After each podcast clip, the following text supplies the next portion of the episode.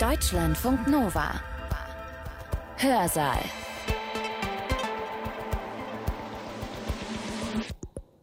Heute ist Katja Weber für euch im Studio. Schön, dass ihr dabei seid. Freiheit, das ist ein großer Begriff und der ist durch und durch positiv konnotiert. Oder? Nee, meint unsere Rednerin heute, da steckt mehr drin in diesem Begriff Freiheit. Der hat, so habe ich das für mich übersetzt, einen positiven und einen negativen Pol. Und jetzt kommt gleich noch ein weiterer gigantisch großer Begriff ins Spiel, Digitalisierung. Wie reagieren diese beiden Konzepte, Freiheit und Digitalisierung, wie reagieren die miteinander?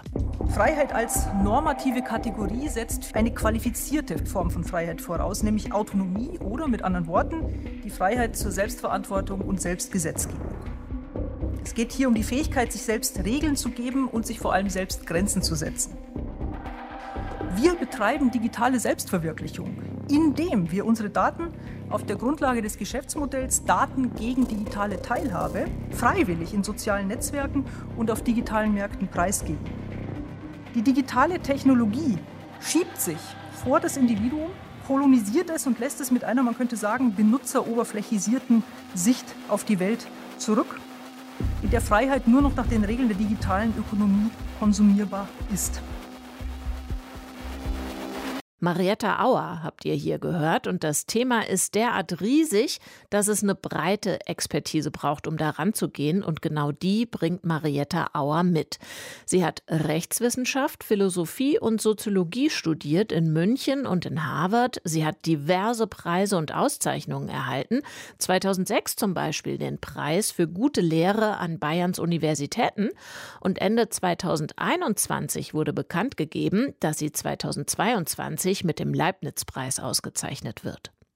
Sie ist Direktorin am Max-Planck-Institut für Rechtsgeschichte und Rechtstheorie in Frankfurt am Main und gleichzeitig hat sie die Professur inne für Privatrecht und internationale und interdisziplinäre Grundlagen des Rechts an der Justus-Liebig-Universität in Gießen. Also ihr seht, was ich meine mit breiter Expertise.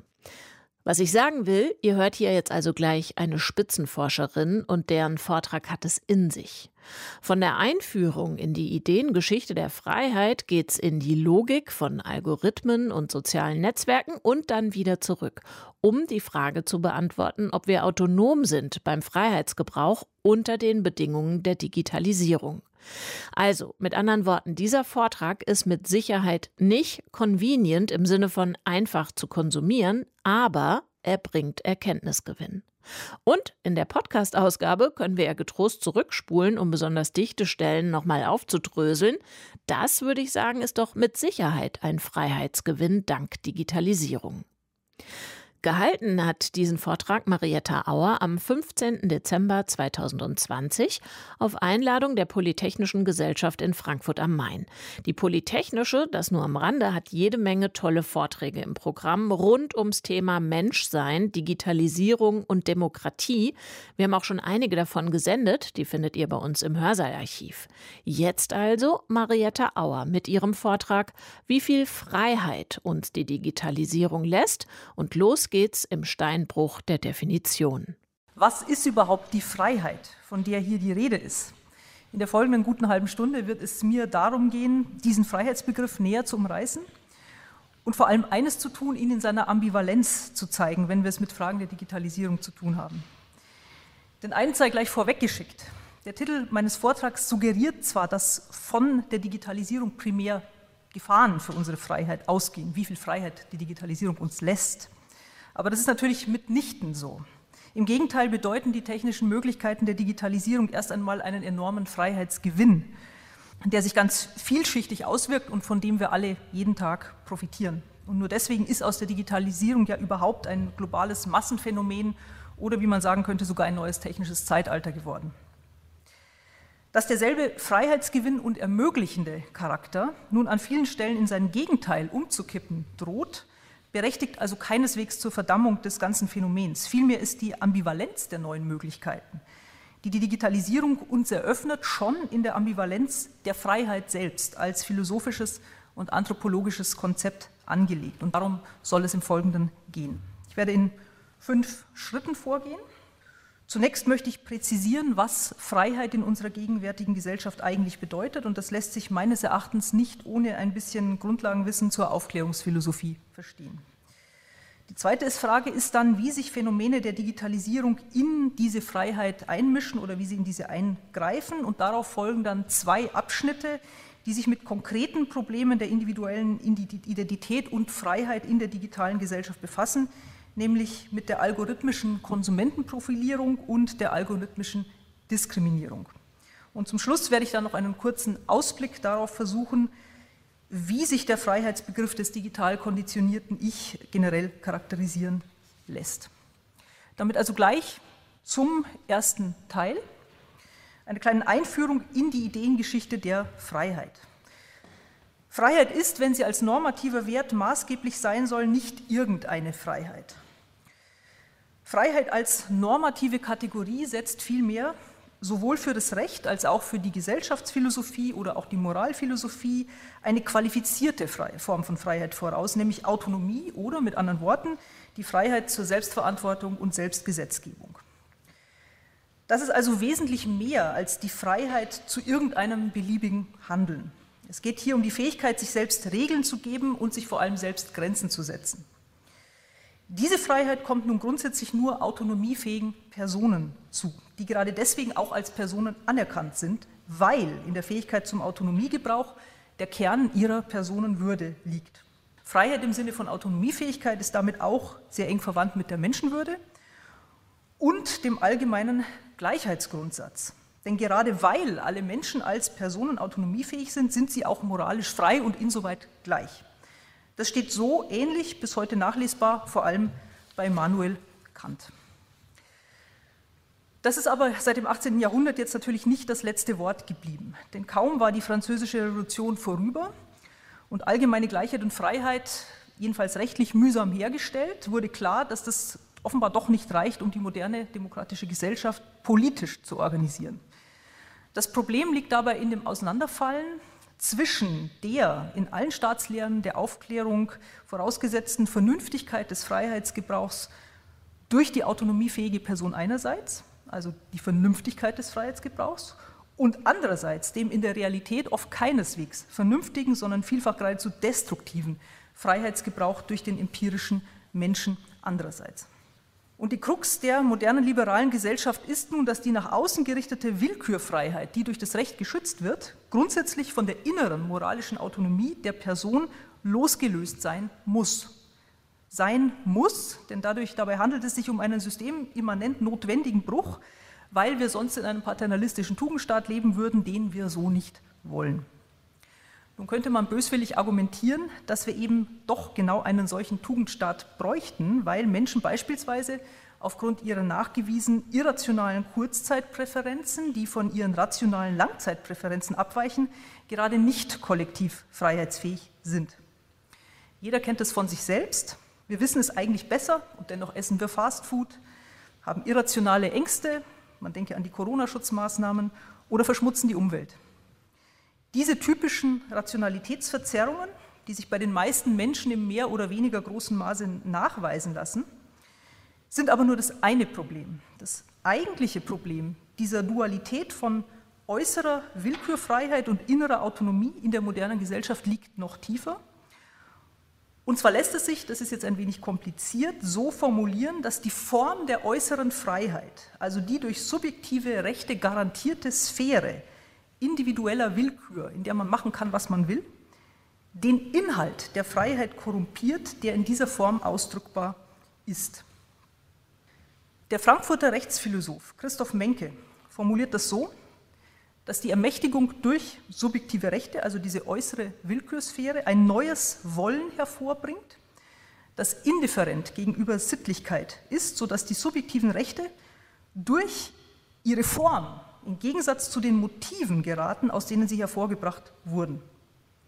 Im Ergebnis ist es in unserer Gesellschaft letztlich Zufall, und zwar ein gezielt gewollter Zufall, ob die einzelnen Individuen ihre Freiheit letztlich dazu nutzen, nochmals Zitat, einen reineren Glauben, eine selbstbestimmte Lebensführung, ein originelles Werk, eine tiefere Bildung hervorzubringen oder nicht vielmehr genau das Gegenteil, nämlich einen konventionellen Glauben, eine fremdbestimmte Lebensführung, ein langweiliges Werk oder eine oberflächliche Bildung. Die entscheidende Frage, die ich hier nun stellen möchte, ist, wie sich Phänomene der Digitalisierung zusätzlich auf diese mangelnde Deckung von äußerer, rechtlich geschützter Willkürfreiheit und innerer normativ relevanter Autonomie auswirken. Der entscheidende Vergleichspunkt sind dabei andere disruptive technologische oder infrastrukturelle Reformen des Industriezeitalters. Nicht von ungefähr werden digitale Daten heute ja gelegentlich auch als das neue Öl bezeichnet. Die interessante Frage geht nun dahin, ob die technologischen Revolutionen, die mit der Digitalisierung verbunden sind, neben den enormen Möglichkeiten, die sie bieten, auch diese Kluft zwischen dem Innen und dem Außen der individuellen Freiheit weiter vertiefen und damit das Grundproblem der modernen Gesellschaft erst so richtig auf die Spitze treiben und sichtbar machen. Die Frage wäre dann, wie eine Abhilfe möglich ist. Zunächst stellt sich aber die Frage, was eigentlich das spezifisch Neue an der Digitalisierung ist, worin diese infrastrukturelle Revolution also eigentlich besteht. Und ich würde das wie folgt formulieren. Die technischen Möglichkeiten der Digitalisierung führen erstmals in einer radikalen, totalisierten Weise dazu, dass die Person ihrer Selbstbeschreibung als unteilbares Ganzes, nämlich als Individuum, verlustig geht. Genau das bedeutet ja Individuum, das Unteilbare. Nun war die Vermessung des Menschen und der Gesellschaft schon seit der frühen Neuzeit und spätestens seit dem 19. Jahrhundert, etwa bei Francis Galton, eine wissenschaftliche und sozialplanerische Vision, die allerdings mit vordigitalen Methoden nie vollständig erreichbar war. Genau diese Vision ist jetzt aber in greifbare Nähe gerückt, weil es durch die Mittel der Digitalisierung, insbesondere durch Big Data, erstmals möglich ist, die unteilbare individuelle Person als soziale Konstruktion in allen möglichen Kontexten aufzugeben, obsolet zu machen, wenn und weil sich der empirische Mensch dort anders besser darstellen lässt, nämlich als Knotenpunkt vernetzter digitaler Information. Der individuelle Mensch löst sich also gewissermaßen in sozialstatistische Datenpakete auf. Das unteilbare Individuum wandelt sich damit mit einem treffenden Begriff von Gilles Deleuze zum teilbaren Dividuum. Aus dem Individualrecht wird ein Dividualrecht und das heißt ein Recht, das den Menschen nicht mehr als unteilbare, in sich vollständige, freie und autonome Person anspricht, sondern vielmehr als berechenbares Ergebnis eines Abgleichs mit statistischen Häufigkeitsverteilungen. Die Person tritt also hinter den Datenbestand und seine algorithmische Lesbarkeit zurück. Das Individuum wird für rechtliche und ökonomische Steuerungszwecke irrelevant, weil datenstatistische Verfahren den einzelnen Menschen im buchstäblichen Sinne besser kennen, als dieser sich selbst kennt. Das wirklich Erstaunliche und Neue an Big Data-Verfahren ist nämlich, dass es dabei auf die personenbezogenen Daten des einzelnen Individuums gar nicht mehr ankommt. Vielmehr lassen sich statistisch relevante Persönlichkeitseigenschaften oder das Verhalten von Individuen teils mit größerer Präzision aus bloßen Datenmustern, also reinen statistischen Häufigkeitsverteilungen und geschickt miteinander kombinierten Suchkriterien herauslesen, wenn nur die zugrunde liegende Datenmenge groß genug ist. Und das ist sie, sie wächst nämlich exponentiell und wir alle tragen jeden Tag zu ihrem Wachstum bei. Es wäre nun aber ein Missverständnis, wenn dies an dieser Stelle so klänge wie George Orwell. Alles, was ich bisher gesagt habe, ist zunächst völlig wertfrei. Das gar nicht so Erstaunliche an der Entwicklung der digitalen Gesellschaft ist nämlich, dass wir all das genauso wollen, weil es auch enorme Vorteile bietet. Darin liegt dann aber als Kehrseite zugleich die eigentliche Herausforderung für unser autonomiegewöhntes Denken. Wir gehen nämlich ganz selbstverständlich davon aus, dass wir als autonomiefähige Subjekte mit freiem Willen über unsere unteilbare Individualsphäre dennoch fortbestehen. Man kann es auch als Frage wenden. Was besagt es über unser Autonomieverständnis, dass wir der Meinung sind, dass wir auch, auch und gerade über die heteronome Berechenbarkeit unseres eigenen Autonomiegebrauchs autonom entscheiden können? Und mit dieser Frage möchte ich mich nun, wie angekündigt, zwei konkreten Problemen zuwenden, bei denen sich diese Fragen direkt und recht relevant, rechtlich relevant stellt. Das erste Problem ist das der Ausnutzung von im Netz verfügbaren, da von jedermann freiwillig preisgegebenen Konsumentendaten zum Zweck algorithmischer Kundenprofilierung durch Wirtschaftsunternehmen.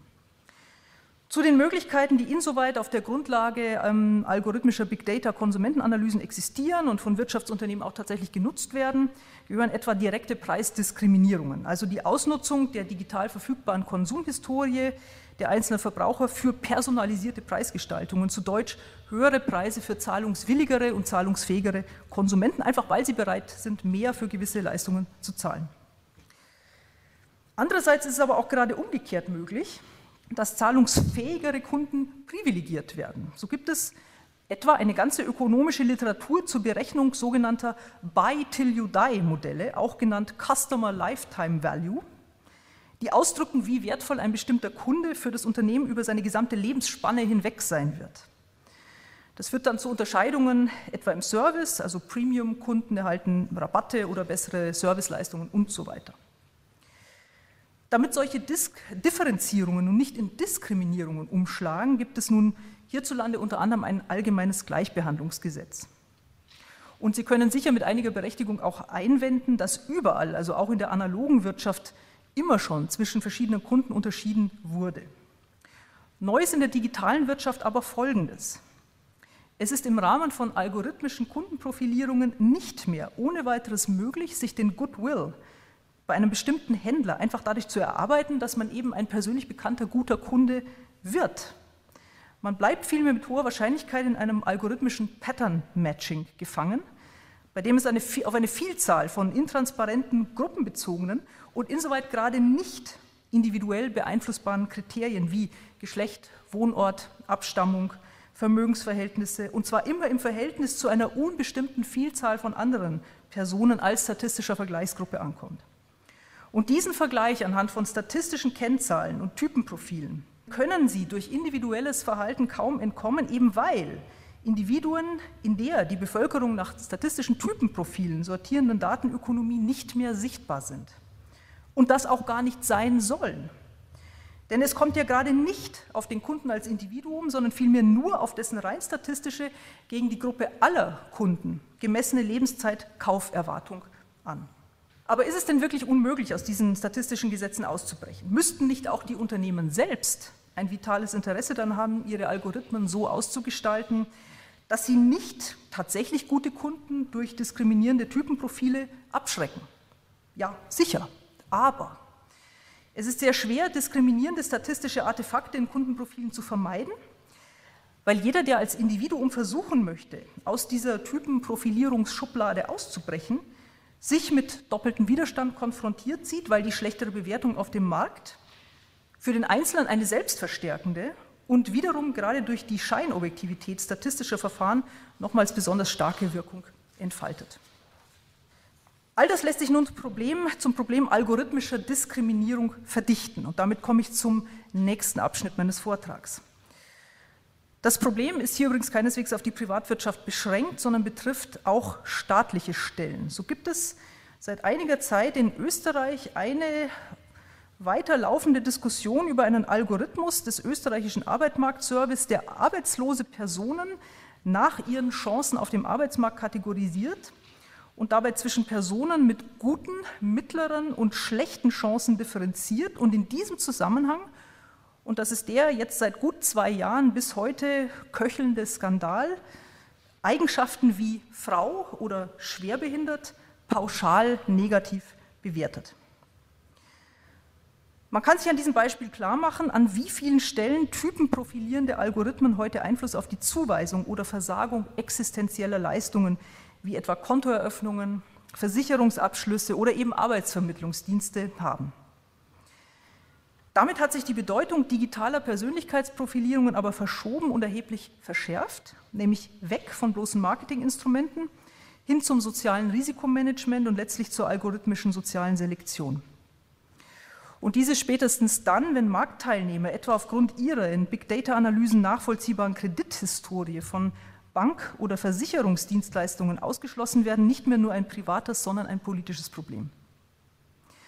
Spätestens an dieser Stelle wäre übrigens auch ein Recht auf Anonymität im Internet, das gelegentlich als Ausweg aus der digitalen Profilierung bei Markttransaktionen vorgeschlagen wird, nicht mehr hilfreich. Denn man kann vielleicht noch der Profilierung durch Amazon oder Facebook ausweichen, schon das ist übrigens fraglich, nicht aber existenziell notwendigen staatlichen Dienstleistungen wie eben einem Arbeitsvermittlungsdienst.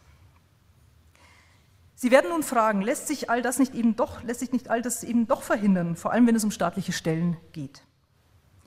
Für die Privatwirtschaft gilt in Deutschland, wie schon gesagt, das allgemeine Gleichbehandlungsgesetz und staatliche Stellen sind darüber hinaus bekanntlich sogar direkt an die Grundrechte gebunden, also insbesondere auch an den Gleichbehandlungsgrundsatz des Artikel 3 des Grundgesetzes.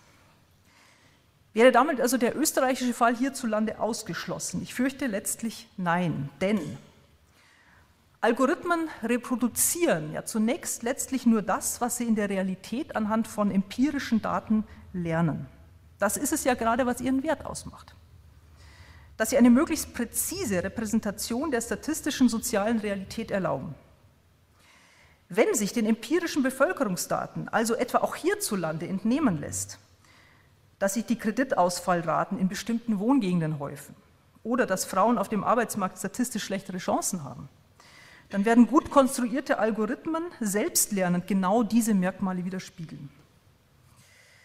Das Problem ist nun, dass sich diese Art von diskriminierender Typenprofilierung kaum verhindern lässt. Auf den ersten Blick scheint es zwar möglich zu sein, Algorithmen so zu konstruieren, dass sie vor allem direkt diskriminierende Merkmale, also etwa Geschlecht, gar nicht erst lernen, indem sie etwa gezielt geschlechtsblind oder auch herkunftsblind konstruiert werden. Das Problem ist aber, dass sich dadurch die Tatsache nicht aus der Welt schaffen lässt, dass Merkmale wie Geschlecht oder Herkunft oder auch Alter in der Realität eben tatsächlich signifikanten Einfluss auf empirische wirtschaftliche Parameter wie etwa Kreditwürdigkeit oder Arbeitsmarktchancen haben. Das hat aber zur Folge, dass solche direkt diskriminierenden Merkmale selbst dann, wenn man sie gezielt aus der algorithmischen Konstruktion ausblendet, an anderer Stelle durch statistisch abhängige, indirekt diskriminierende Kriterien in aller Regel doch wieder durchschlagen. So braucht man etwa das Merkmal Frau nicht zu kennen, wenn man das Kriterium Alleinerziehen kennt, oder man kann die Abstammung vernachlässigen, wenn man auf den Wohnort zugreifen kann, was von Auskunfteien auch tatsächlich regelmäßig getan wird, und zwar nach Straßenzug und Hausnummer genau, Stichwort Schufa. Mit anderen Worten, selbst wenn man eine direkte, gruppenbezogene Diskriminierung anhand verfassungsrechtlich penalisierter Kriterien vermeidet, werden selbstlernende Algorithmen letztlich doch ganz von selbst auf die statistische Signifikanz davon abhängiger sekundärer Merkmale stoßen und deren Relevanz dann mit einer wissenschaftlichen Scheinobjektivität versehen, die die bestehenden Diskriminierungen erst recht zementiert.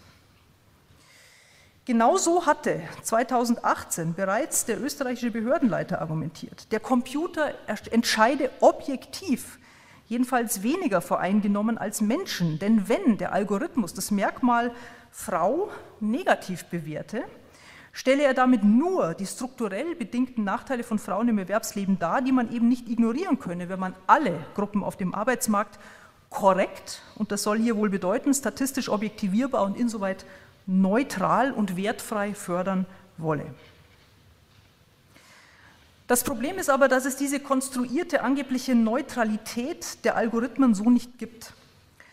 Algorithmen produzieren vielmehr statistische Artefakte, die tatsächlich bestehende Diskriminierungen perpetuieren, indem sie diese plötzlich mit einer viel stärkeren, da scheinbar empirisch fundierten Grundlage versehen. Wir haben also auf algorithmischer Grundlage plötzlich guten Grund, etwa auf dem Arbeitsmarkt eben doch, entgegen dem, was in der Verfassung steht, zwischen Männern und Frauen zu diskriminieren. Aber, werden Sie jetzt vielleicht ketzerisch einwenden, vielleicht ist das ja sogar richtig. Und der österreichische Behördenleiter hat recht, dass niemand so schlimm voreingenommen ist wie der Mensch als Entscheidungsträger.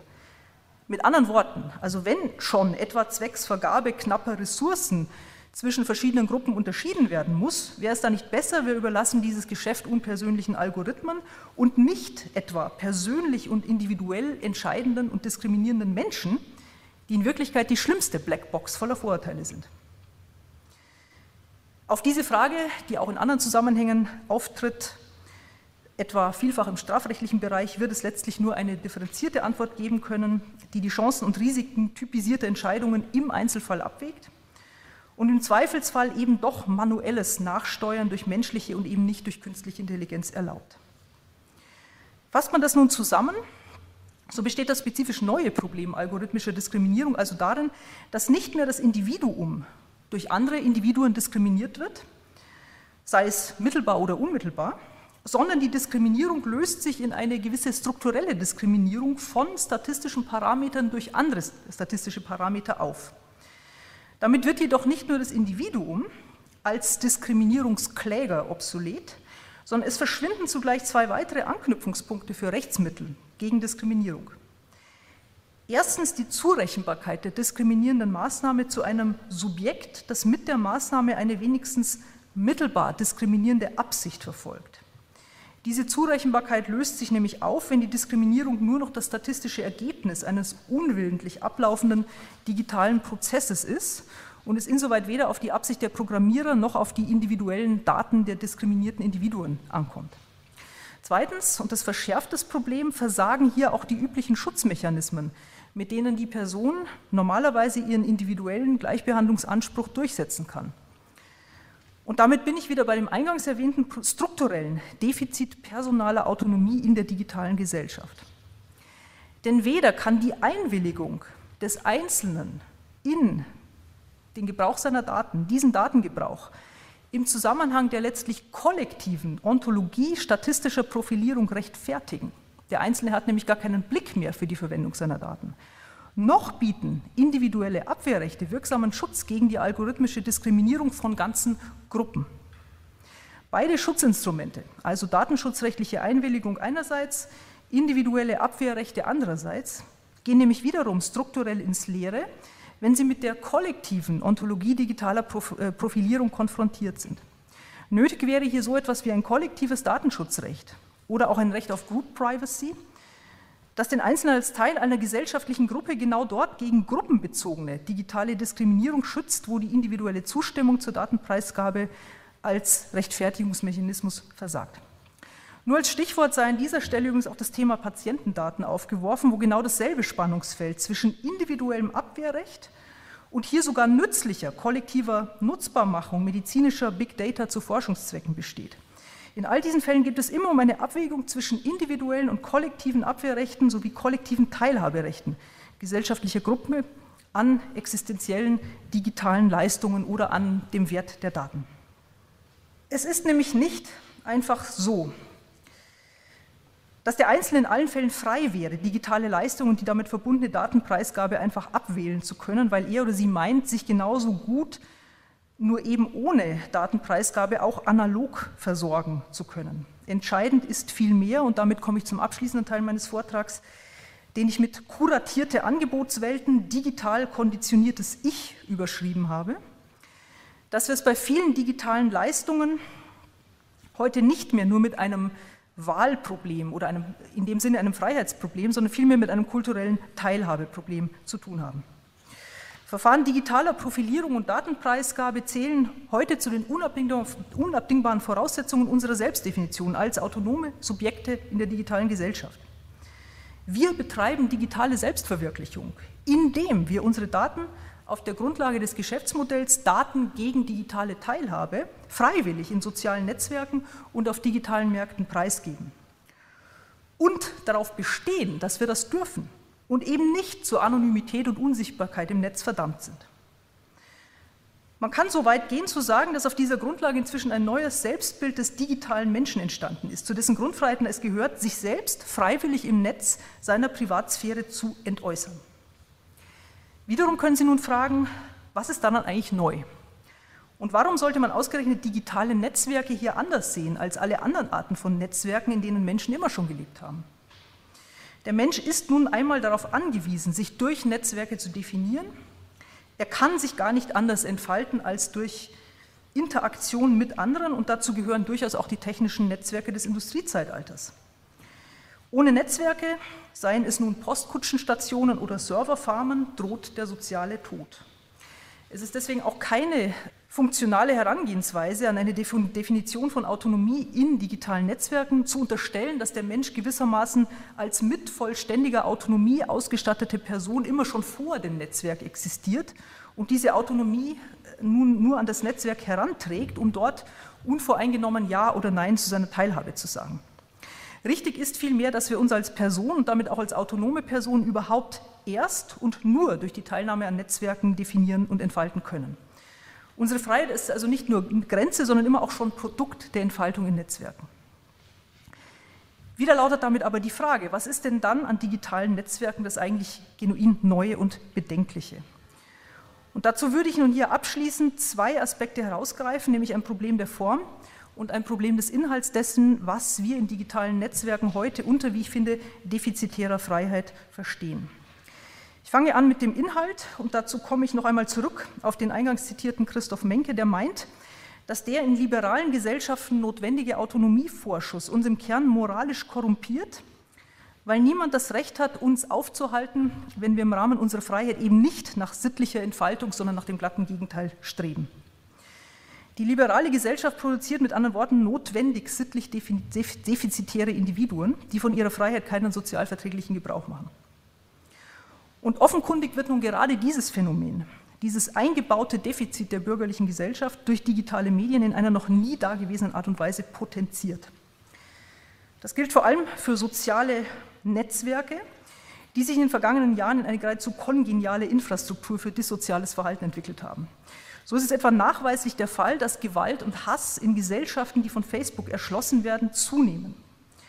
Es ist auch gerade nicht so, dass in sozialen Netzwerken eine neue Basisdemokratie entstanden ist, in der alle Stimmen gleichermaßen gehört werden, sondern vielmehr setzen sich nach der algorithmischen Aufmerksamkeitsökonomie die Eigenschaften wie Narzissmus, Aufmerksamkeitsbedürfnis und Egozentrik prämiert, bekanntlich meist die lautesten Lautsprecher durch.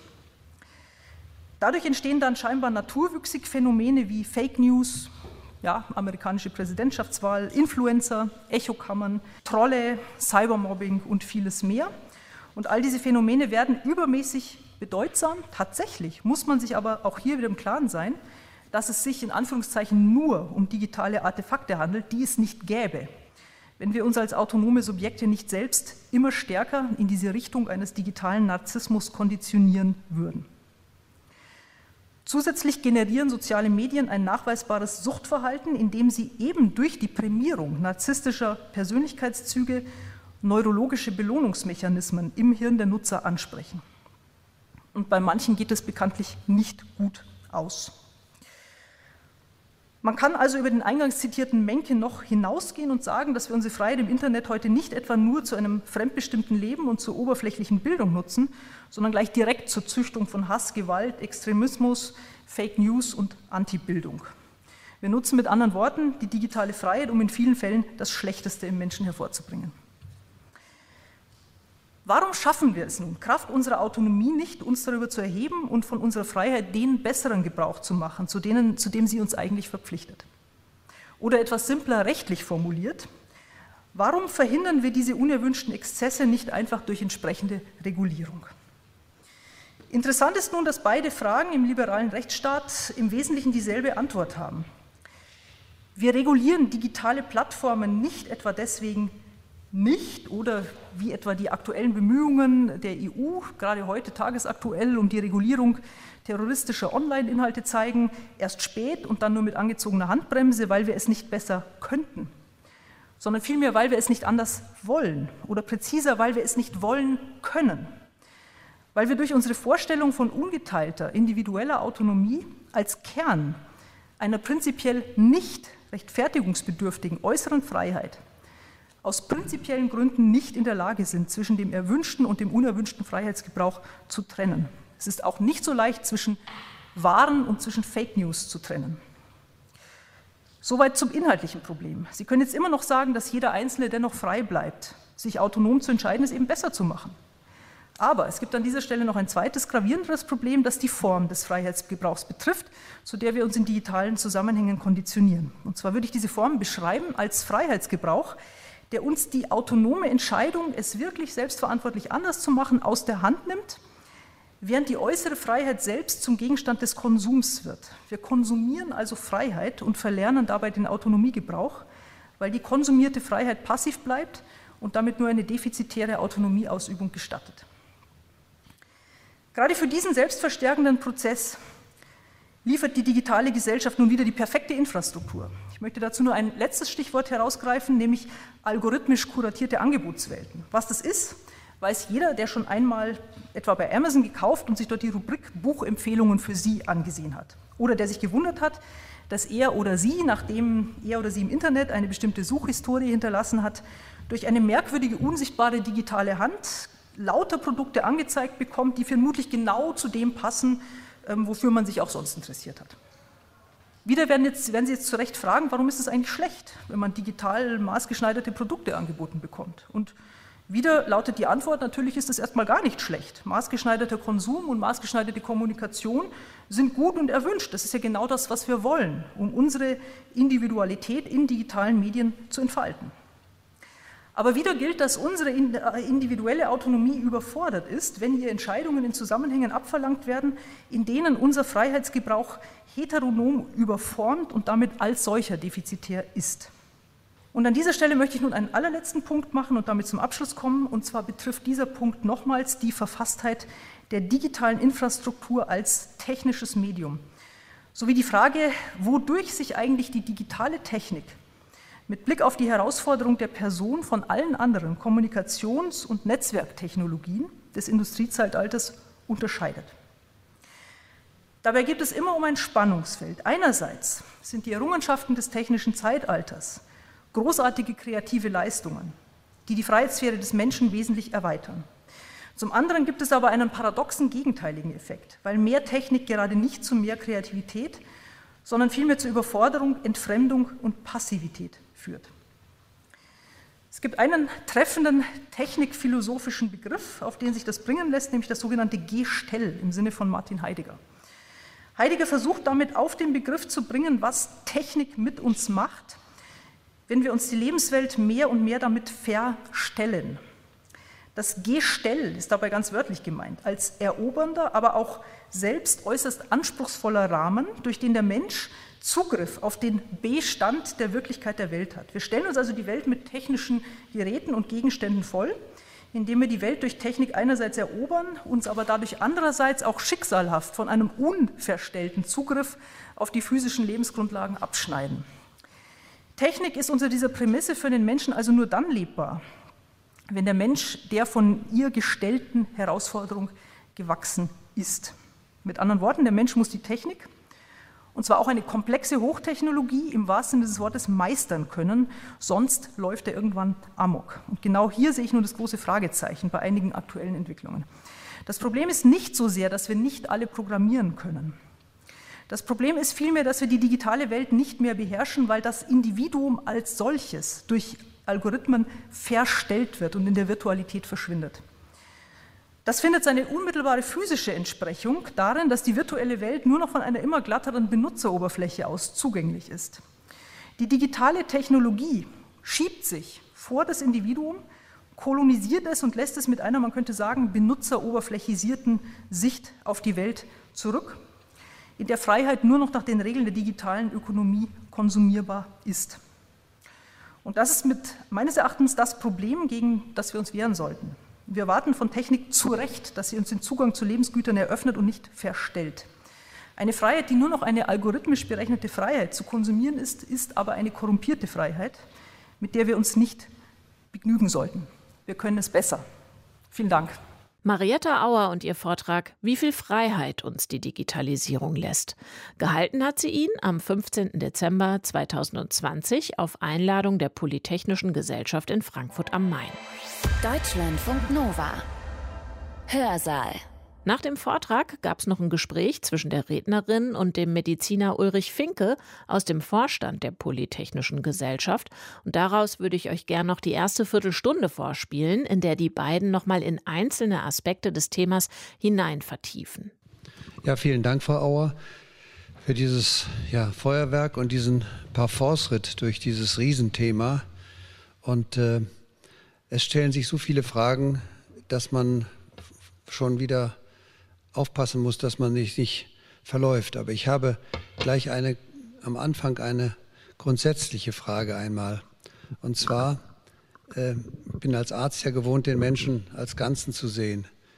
Inwieweit kommt das menschliche Gehirn mit, dem, mit der Digitalisierung klar? Hinkt es hinterher? Ist es schneller? Ist es langsamer? Ja, danke, Herr Finke. Also da sprechen Sie sicherlich etwas an, was auch noch uns sehr beschäftigen wird weil wir jetzt ja die erste Generation von Digital Natives aufwachsen sehen. Also diejenigen, also unser eins, wir sind ja damit nicht aufgewachsen. Das ist heutigen jüngeren Generationen gar nicht mehr verständlich zu machen, wie das war ohne Internet und äh, diese Technologien und ohne Smartphone. Es gibt tatsächlich Studien, dass das Einfluss auf Hirnentwicklungsstrukturen hat. Und wie das dann, was das genau macht, ist glaube ich, noch nicht wirklich erforscht. Wir sind sozusagen in einem großen lebenden Sozialexperiment. Andererseits würde ich das jetzt auch nicht nur negativ sehen wollen, weil der Mensch ist eben dazu in der Lage, er hat diese, diese kulturelle Perfektionierbarkeit seiner selbst. Und das ist jetzt auch eine kulturelle Technologie, die tatsächlich was mit der Struktur von Wissen macht, die was mit der Struktur von Kommunikation macht. Aber gut, der Mensch hat sich schon auf alle möglichen Sachen eingestellt. Also ich würde jetzt nicht prinzipiell sagen, dass der Mensch zu langsam ist, sondern es ist ein offenes Experiment. Eine andere Frage. Wird der Mensch in seiner Gesamtheit, die Sie ja angedeutet haben, oder auch das Individuum durch die Digitalisierung quasi zerlegt in Einzelteile? Sie haben den kommerziellen Aspekt herausgestellt, den äh, kommunikativen, um nur mal zwei zu nennen. Es gibt ja noch viele andere. Und wird das durch die Digitalisierung gefördert, vorangetrieben? Insoweit, dass der Mensch seine Aufmerksamkeit fragmentiert, dass er jetzt ein kommerzielles Ich hat und ein kulturelles Ich. Äh, ja, das ist schwer zu sagen. Das ist schwer zu sagen. Also, ob das quasi so eine Persönlichkeitsspaltung bewirkt. Ähm, ich ist viele. Also, dass diese Formen von Persönlichkeitsentwicklungen häufiger werden. Das ist auch, würde ich mal sagen, eine interessant, äußerst interessante Frage für empirische Psychologie. Was jetzt die konkrete Technik anbelangt, also dass der Mensch tatsächlich berechenbar wird, ja, das habe ich ja versucht ein bisschen herauszuarbeiten, dass das letztlich das Entscheidende ist, was wir hier sehen. Auch da muss man aber sagen, die Versprechungen der künstlichen Intelligenz, dass wir komplett berechenbar sind, halte ich auch für etwas überspitzt. Also ich würde das mal zurücknehmen sehr vieles ist immer noch spontan möglich, was gerade nicht durch ähm, künstliche Intelligenz berechenbar ist. Und da ist der Mensch nach wie vor mit seiner kreativen Intelligenz, die so eben nicht in künstliche Intelligenz vorkommt, immer noch vorne dran. Das sagen übrigens auch Forscher im Bereich der künstlichen Intelligenz, dass die noch mindestens 150 Jahre braucht, bis sie an das menschliche Gehirn heranreicht. Einer dieser Forscher sitzt in Frankfurt. Insofern ist das sehr interessant zu hören. Eine andere Frage. Sie haben das ein bisschen herausgestellt fördert die Digitalisierung eigentlich die Kommerzialisierung des Menschen? Denn wenn Sie sagen, ich suche ein Buch und werde sofort mit den Büchern konfrontiert, die unmittelbar im Umfeld sind, Gleichzeitig wird mein Gesichtsfeld, wenn ich jetzt in, in, einen guten Buchladen gehe, natürlich eingeengt. Dort sehe ich auch andere Bücher, die mich vielleicht auch, vielleicht nicht ganz so, aber etwas mehr auch interessieren, äh, so dass ich ein Buch in die Hand nehme, was ich vielleicht primär gar nicht wollte. Das ist bei Amazon natürlich im Primär mal mhm. nicht möglich. Ja, das ist auch eine interessante Frage. Also die Frage wäre halt dann auch, was ist eigentlich Kommerzialisierung? Also das ist natürlich auch so ein Phänomen, das zusammenhängt mit der marktförmigen Verfasstheit immer weiterer Teile der Gesellschaft. Aber da würde ich jetzt sagen, ist die Digitalisierung nicht, also die Digitalisierung ist ein komplexes Phänomen, das vielfach ein Katalysator ist, aber nicht ein Auslöser für Entwicklungen, die wir sowieso schon lange sehen. Also wir haben ein immer stärkeres Um sich greifen von marktlichen Prozessen und übrigens auch global, globalen, globalen marktlichen Prozessen schon vor der Digitalisierung, also schon im 19. Jahrhundert, schon im frühen 20. Jahrhundert und so weiter. Was die Digitalisierung hier auch macht, ist diese Effekte. Einerseits ist die Digitalisierung dadurch auch befördert, aber andererseits verstärkt sie sie natürlich sehr stark, indem kommerzielle Transaktionen jetzt mit sehr viel weniger Transaktionskosten möglich sind. Also ich kann jetzt einfach mit einem Klick Vertragsangebote für eine bestimmte Ware, die ich gerne möchte, auf der ganzen Welt vergleichen. Das war vor der Digitalisierung unmöglich. Das war extrem kompliziert, bis man die ganzen Informationen hatte. Auch zum Beispiel der digitale Börsenhandel ist so ein, ist so ein Phänomen, der da rein, das da reingehört. Hat natürlich auch wieder diese extremen Risiken, die dann in einer Art und Weise potenziert sind, die in der analogen Welt nie existiert haben. Also so besehen wäre die Antwort ein vorsichtiges Ja, aber auch hier ist das Verhältnis komplex. Das hat eine Antwort schon voraus, äh, vorweggenommen. Ich hätte nämlich gefragt, inwieweit die Digitalisierung die Globalisierung fördert, aber Sie haben das gerade ja. beantwortet. Ich habe noch eine Frage zu den Algorithmen, die Sie dort aufgeführt haben. Algorithmen werden ja von Menschen programmiert ja, und dargestellt. Und wenn Sie jetzt dieses Beispiel, wo, wo, eben nach dem Motto Behinderte und Frauen ist der Vorzug zu geben, um das mal so in einem etwas pointierenden und keinesfalls freundlichen Werbetext zu sehen, das liegt ja doch daran, was eingegeben wird, oder? Ja, absolut. Und also in dem Fall war es so und deswegen ist das Ganze auch so hochgekommen. Also ich habe mir diese algorithmische, also es gibt eine ähm, Dokumentation, die habe ich mir angeschaut und das war ein ausgesprochen dumm gemachter Algorithmus. Da ist nämlich, es ist eben kein selbstlernender Algorithmus, sondern da stehen diese ganzen Werte mit festen Kriterien drin. Also die haben einfach sozusagen so eine Statistik zu einem bestimmten Zeitpunkt angeschaut und haben dann feste Werte genommen und haben die in den Algorithmus reingefüttert. Das würde man so natürlich nie machen, wenn man sozusagen einen richtigen, modernen, schicken Algorithmus macht. Und selbstverständlich, ähm, Programmierer sind Herren des Verfahrens, aber das ist eben auch so ein bisschen trickreich. Da gibt es zum Beispiel sehr viel Erfahrungen äh, mit Colorblind, ähm, also dem Versuch eben ähm, für verschiedene Hautfarben sozusagen das nicht zu berücksichtigen, aber es gibt zum Beispiel die Erfahrung, dass Bilderkennungssoftware schwarze Gesichter wesentlich schlechter erkennt als weiße. Ja, wie ist das jetzt in die Software gekommen?